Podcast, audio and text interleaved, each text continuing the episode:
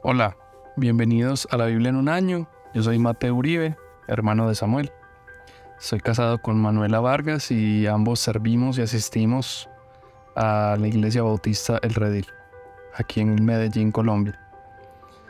El día de hoy quiero introducir los libros primero y segundo de Crónicas en este episodio bonus detrás del libro. Aunque nuestras Biblias son dos libros separados, originalmente fue solo uno. Fue dividido debido a la longitud de su contenido, pero presenta una narrativa coherente. El título original en la Biblia hebrea era Los Anales, que significa los acontecimientos. El título que conocemos hoy fue dado en la traducción vulgata en latín por Jerónimo, la cual usó el título de las crónicas de la historia sagrada entera. De ahí el título Crónicas. Debemos ver entonces estos libros como una narración que presenta una serie de eventos en orden. Crónicas viene después de los libros de Samuel y Reyes, y la mayoría de la narrativa que se cuenta es contenido repetido de esos libros. Debido a esto, muchas veces nos saltamos la lectura de estos libros, pero recordemos que toda escritura es inspirada por Dios y es un libro realmente único e importante en toda la gran narrativa bíblica. En el orden judío tradicional de la Biblia, Crónicas se encuentra al final porque es un resumen de toda la escritura judía.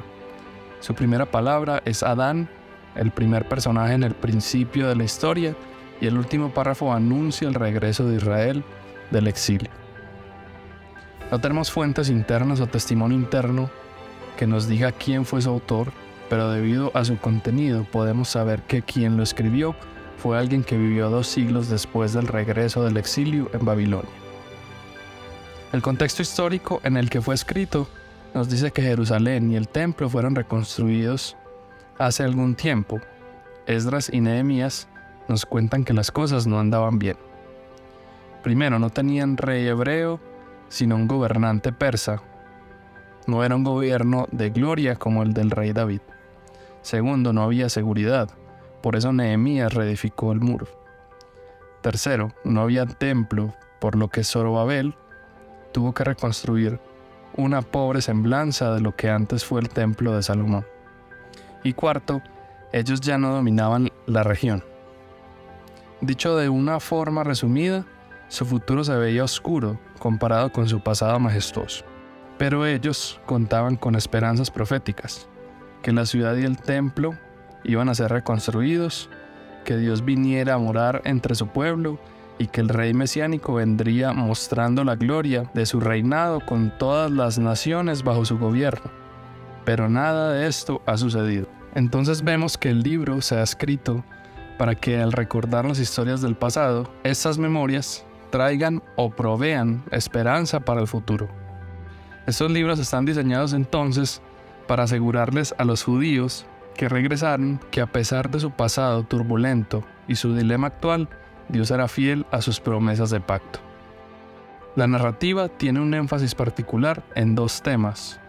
La esperanza del rey mesiánico venidero, es decir, el pacto davídico, y segundo, la esperanza de un nuevo templo, es decir, el regreso de la adoración a Dios. Y aquí podemos ver a Cristo como el cumplimiento de estas dos promesas. Primero como el rey Mesías prometido, quien era descendiente directo de David, y quien establecería un reino eterno restaurando a su pueblo. Y segundo, vemos que su venida nos muestra que Cristo vino a habitar con nosotros y nosotros a ser morada en Él. Cristo es el cumplimiento del templo, en Él hay un templo eterno. Entonces te invito y te animo que puedas seguir leyendo las escrituras y desenvolver las verdades que Dios ha revelado para que puedas seguir conociéndolo y para darle gloria.